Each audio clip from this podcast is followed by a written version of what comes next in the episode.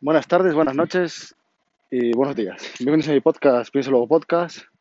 Hoy dando un paseíto por la noche, son las 10 de la noche, hace una temperatura bastante buena espero que no haya mucho ruido. Hoy, hoy me gustaría hablar de, del concepto de release, ¿vale?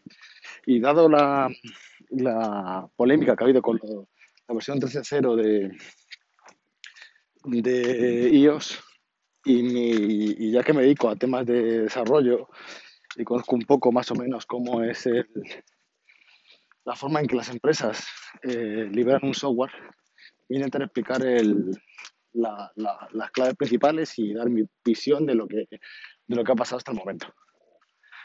Vale, a empezar, vamos a contar el concepto de release major o, o release principal. ¿vale? Release major es la versión que suele estar asociada a un, a un punto cero, ¿vale? La versión 1.0, 2.0, 3.0, ¿vale?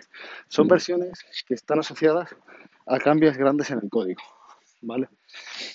Estos cambios, estos cambios eh, suelen ser muy bestias, muy disruptivos con la versión anterior, pero muy difíciles de llevar y implican que después de ser una versión 13.0 o bueno 13.0.0 al poco tiempo tiene que salir una .1 para solucionar grandes carencias que ha habido en el desarrollo, ya que muchos de los esfuerzos que se han hecho en la versión .0, que a lo mejor era cambio de interfaz, cambio de arquitectura, son necesarios corregir. ¿Vale? Bueno, me estoy un poco enrollando y es así un poco el concepto por encima de lo que he dicho del problema de las major contra las minor, que no sé, los, las punto .1, punto .2 son minor y las punto .0 son major. Eh, ¿Qué es release? Pues release, el concepto de release para un desarrollador es una fotografía del código para un determinado punto. ¿Vale? Si viéramos el, el, cuando los desarrolladores empezamos a trabajar, pues cogemos una rama que es, generalmente se llama rama de desarrollo o máster o demás, y sobre la rama que hay actual, pues te bajas el, código, creas una nueva rama tú para la funcionalidad que quieras hacer, vas a poner digamos, fuera de la funcionalidad, eh, eh, la arquitectura de la NFC, por ejemplo. Entonces yo mi rama empiezo a desarrollar con una imagen de, la, de lo que hay en, en desarrollo, que es develop, o, la, o master, la rama master, y entonces empiezo a desarrollar cosas. Hago mis cambios, eh, generalmente cuando yo ya lo tengo listo, he hecho mis pruebas funcionales, se dice, se dice un push y subes tus cambios que se llaman commits al servidor y alguien los tiene que aprobar. Alguien, un grupo de personas o un grupo de test automáticos tiene que aprobar esos cambios. Cuando se aprueban esos cambios, eso se sube, se, se, dice se mergea, que es que se mezclan con, con la rama de desarrollo, ¿vale? Esa rama de desarrollo todavía no hay ninguna release, ¿vale? Vamos a poner que, eh, que ahora mismo estemos, vamos a poner el ejemplo de, de iOS para hacerlo más visual. Y es, en iOS estamos ahora en 12, 12.4, me parece que es. 12.4.1, que es una minor minor, pero bueno, 12.4.1 y 12.4.1 y esa es la, una rama que, que, que, ya está muerta por un lado. Esa rama ya no, va a haber, no se van a subir más códigos a veces. Y por otro lado hay una rama que será la de, de develop o master en la que los desarrolles van subiendo códigos. Van subiendo códigos. Y cada foto que se hace de esa rama, ¿vale? Son las betas que nos publican. Son los códigos que han aprobado los desarrolladores entre sí que solucionan funcionalidades de la nueva versión.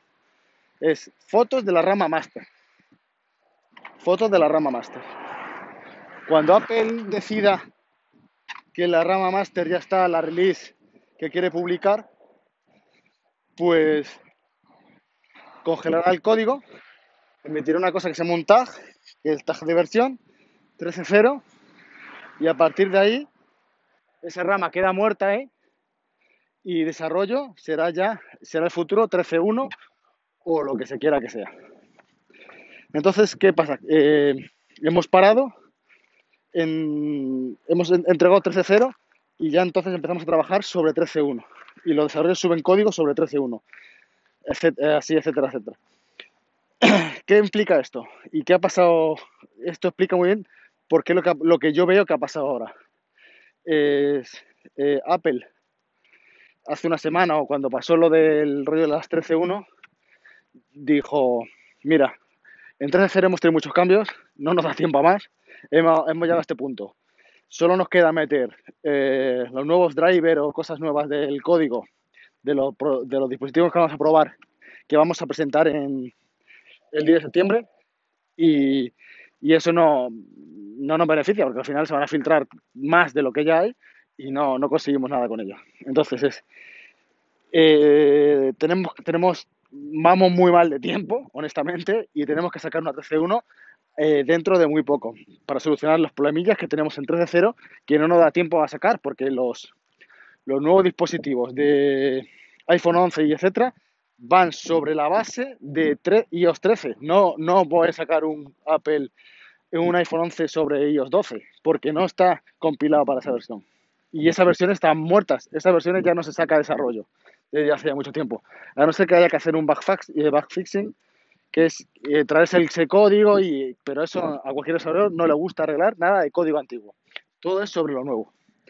Y básicamente es eso, es eh, pues han dicho, vale, sí, pues continuemos desarrollando para 13.1. Congelamos la 13.0, ya se publicará. De hecho, yo creo que lo que tenemos es ya prácticamente la Golden Master o como Gold Master, no sé cómo se dice aquí en iOS. Y básicamente es eso. Tenemos la 13.0 buena, que creo yo, según mi, mi uso en el iPhone, creo que tiene bugs. A mí todavía hay cosas que no me van del todo bien.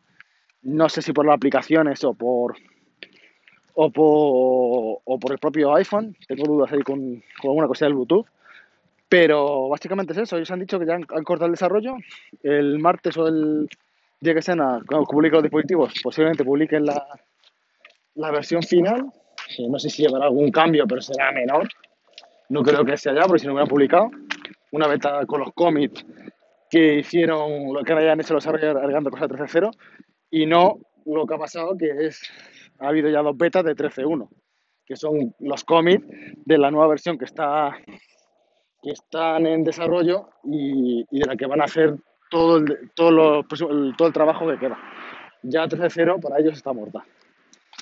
Y espero que no haya quedado mucho, muy lioso. Entiendo que es un tema ahí un poco raro. Yo lo veo en mi cabeza, me estoy imaginando como, como líneas de tiempo al que vas escribiendo una, una línea así futuro, en el que una línea tiene el nombre de eh, rama master lo, sobre la que los desarrolladores eh, hacen cambio de código. Ya esta línea master lo que le hacemos es ponerle marcas en el tiempo, que es a lo que le llamamos las versiones, tanto mayor como, como minor. Y básicamente eso.